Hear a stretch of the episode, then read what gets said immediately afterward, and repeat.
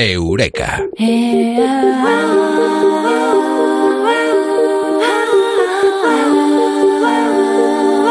Ha llegado la primera ley que impide los deberes, ¿eh? porque los niños tienen que irse a casa con el trabajo hecho. Se ha abierto una de las puertas al futuro y aquí la comentamos en Eureka con Mado Martínez. Eh, Mado, muy buenas, ¿qué tal? Buenas noches, una puerta al futuro y de momento polémica, ¿no? Siempre aviva un poco el debate esto de deberes para casa o no deberes para casa, ¿qué es mejor? Fíjate, había ah, recientemente un estudio de la Universidad John Hopkins eh, en los Estados Unidos eh, que básicamente hacía eso, un llamamiento a las autoridades eh, para que tomen medidas, las que sean, pero hay que tomar medidas ya. Y un estudio y un trabajo del Departamento de Psicología de la Universidad de Oviedo recomienda la puesta en marcha de programas específicos eh, para saber cómo hacer deberes, eh, porque parece que no se hacen muy bien y no se hacen de la forma adecuada y seguramente lo que dice esta ley no se emplea el tiempo adecuado, que debería ser cero. Debería ser cero, ¿no? Porque ese estudio que has mencionado tú de la, de la Universidad de Oviedo lo que dice es eh, más o menos como, un programa especial de cómo enseñar a los padres a implicarse en las tareas ¿no? de, hacer los deberes con los hijos, ¿no? Me parece ya súper sangrante. Que, evidentemente... Eh, los eh, deberes en la parte de los padres se ha convertido en, en, un acompañamiento al niño y al final el niño es el que explica cómo son las cosas a los padres y acompañar eh, no es hacer los deberes, eh, es estar con el niño o la niña. Y tampoco sé si eso es eh, lo adecuado. Dejemos hacer los deberes en paz, pero sobre todo no les mandemos deberes a los niños, porque ya bastante van a clase como para que encima que salgan y estén más esclavizados. Claro, ¿tú sabes lo que hacía yo de pequeña? ¿Tú qué hacías? Jugar en la calle con mis amigos. yo los deberes los hacía mayoritariamente en clase y tengo dos carreras y dos doctorados, creo que no ha salido tan mal, digo yo, no sé. Claro, claro que sí. inglés, eh, no sé. Eh, no dice nada eh, el hacer muchos deberes. dice que se está mucho tiempo en casa y que los padres no viven entonces ese tiempo y que los niños no socializan con otros niños porque están haciendo deberes que yo creo que eso sí es importante porque está en una fase de crecimiento y una fase de formación. Ya, yo, yo sí que he llegado a preguntarle a mi sobrina a veces, eh, ¿quieres que te lleve con tus amigas al cine? No es que tengo deberes, es que tengo que ir a clases particulares para hacer los deberes, es que no puedo, es que tengo que, ¿sabes? A clases de apoyo, de refuerzo de no sé qué, todo para hacer los deberes. Y, es que es increíble. Yo mm, voto mayoritariamente por un uso racional de los tiempos, ¿vale? Pero eh, en definitiva por un mundo sin deberes, porque se pueden hacer en clases, ¿vale? Y hoy quiero hablaros de que la comunidad valenciana se ha convertido en la primera región española en eliminar, lo digo entre comillas, los deberes en casa. Lo ha hecho este diciembre, este diciembre del 2018, casi como regalo navideño, y lo ha hecho aprobando la Ley de Derechos y Garantías de la Infancia y la Adolescencia. Esto es muy importante. ¿Qué dice esta ley? Es la primera ley española eh, que pone coto a los deberes en casa. Esto es importante. Dice que los estudiantes entre 6 y 16 años deben realizar la mayor parte de las actividades de aprendizaje dentro de las horas lectivas, es decir, en clase. En clase te dan la lección y después haces los deberes y haces las tareas, pero lo haces en clase, incluyendo los deberes y que no se tengan que llevar a casa. Repito, es la primera norma en poner límites a los deberes. Y atención, porque esta ley, que ya está en vigor, otorga a los menores la consideración de ciudadanos de pleno derecho y proclama, proclama que todos los niños, niñas y adolescentes tienen derecho a que el juego, qué palabra más bonita, a que el juego forme parte de su actividad como elemento esencial para su desarrollo evolutivo y proceso de socialización. ¡Qué gran verdad! El artículo 69 dice, además, dice em, que los colegios e institutos deben garantizar que se cumpla el derecho al desarrollo a través del ocio y el deporte.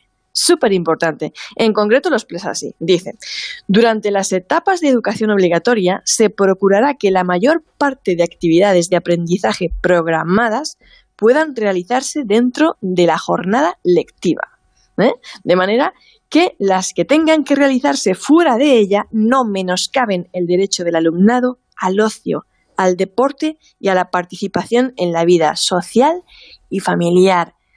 Es muy importante lo que dice y aunque no obliga una cantidad de puertas eh, para el futuro para que se desarrollen normalmente hablamos eh, de eh, descubrimientos científicos a partir de los cuales hay leyes en este caso y hay muchos, eh, hay leyes eh, que eh, se sustentan eso después en descubrimientos científicos que son importantes.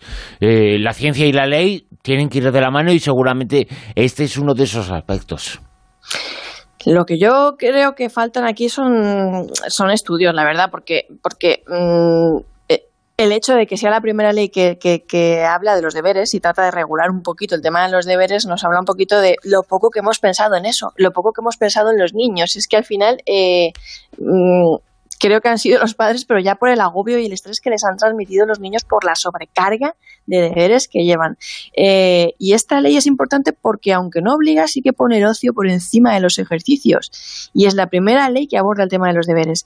La Comunidad Valenciana ha sido la primera a atreverse a dar el paso, pero el Congreso de Diputados ya incitó al Gobierno en el año 2016, un poquito, a que el tema se regulara. Fue Ciudadanos el primer partido en proponer que empezáramos a reflexionar un poco sobre la sobrecarga de deberes y la búsqueda de un modelo más racional de los horarios escolares. Y bueno, los que llevan quejándose bastante tiempo, son los padres, claro, que llevan años eh, recogiendo firmas y hasta haciendo huelgas en contra de esta sobrecarga de deberes y tareas en casa. Eh, algunas conocidas como las huelgas de fin de semana también, ¿no? Decir, es que hasta los fines de semana les ponen un montón de tareas, ¿no? Yo he visto a mi sobrino pequeño tener que quedarse en casa todo el fin de semana porque la mayor tenía que entregar un trabajo y deberes y no sé cuánto el lunes y toda la familia tener que quedarse. De decir que ese fin de semana pues ni puedes ir al pueblo, ni te puedes ir a llevarlos a la feria, o sea, es que los deja sin vida, ¿no? No, no quedan, no. Mi hermana casi tiene que obligar a su hijo a que salga con los amigos. Es una cosa impresionante, ¿no? Y mm, bueno, eh, la cuestión es que ¿es necesaria una ley de este tipo? ¿No? Es una cosa que dices, mm, ¿será necesaria? ¿No será necesaria? La cuestión es que en otros países, no sé, pero en España parece que sí, porque según la OCDE, un organismo internacional, un observatorio, dice que España es uno de los países que más deberes pone.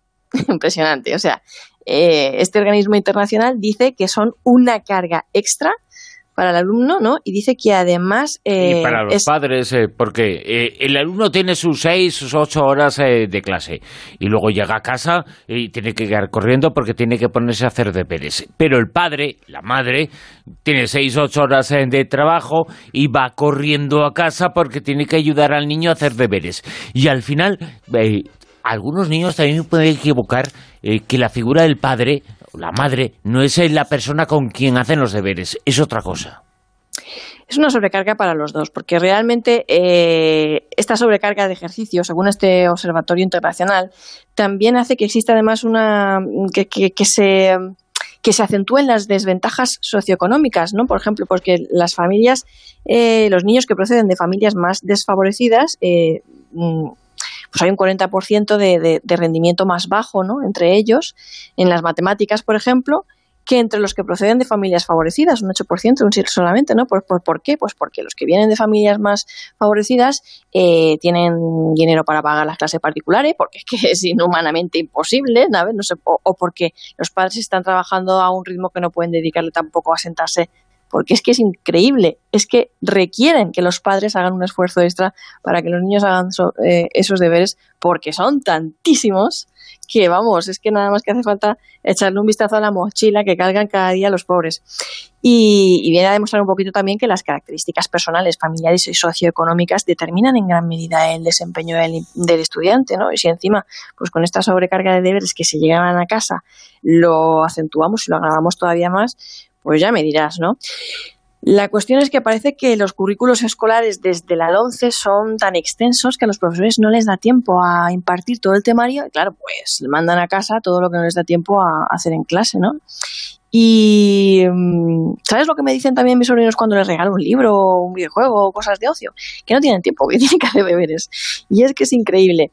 Pero yo he vivido momentos frustrantes, los he visto con, con con mis hermanos y los he visto en casa cuando me han dejado a mí y a mis sobrinos para que hagan los deberes y tal, con el tema de hacer los deberes. Y he visto a madres frustradas y estresadas que su hora más frustrante del día es la hora de tener que sentarse para obligarles entre comillas, hacer los deberes a sus hijos y que los hagan. Y ese estrés que les llega del parte del profesorado y de las escuelas, ¿no? Para que se impliquen, para que se impliquen, porque si no te implicas es que eres un mal padre, porque no sé qué.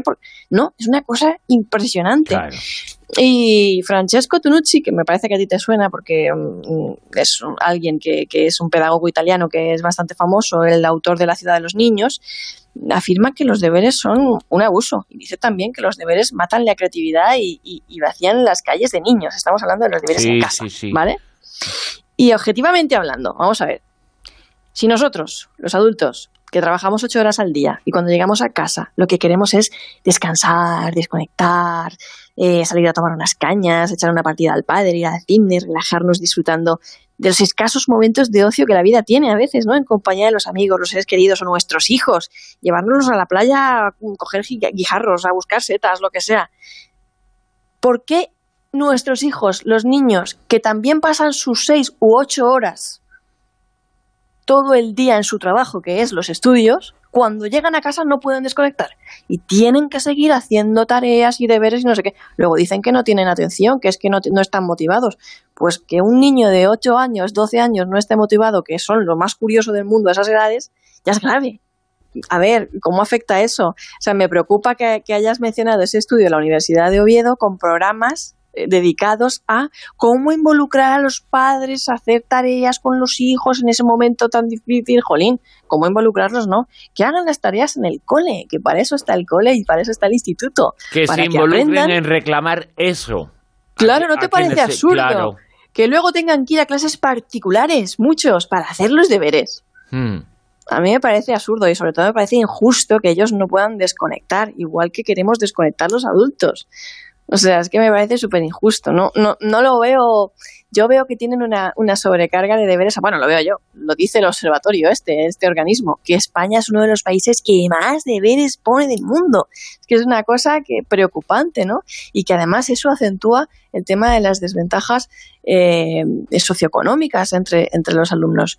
Si no estamos diciendo que no tengan que hacer deberes, que hacer deberes es bueno, que hacer ejercicios es fundamental, ¿no?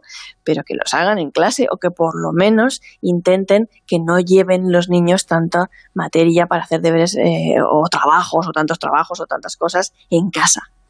Y la primera ley que acaba de aparecer, eh, que no impide, sino que matiza un poco el hecho de los eh, deberes. Eh, se va a debatir mucho en los próximos eh, tiempos.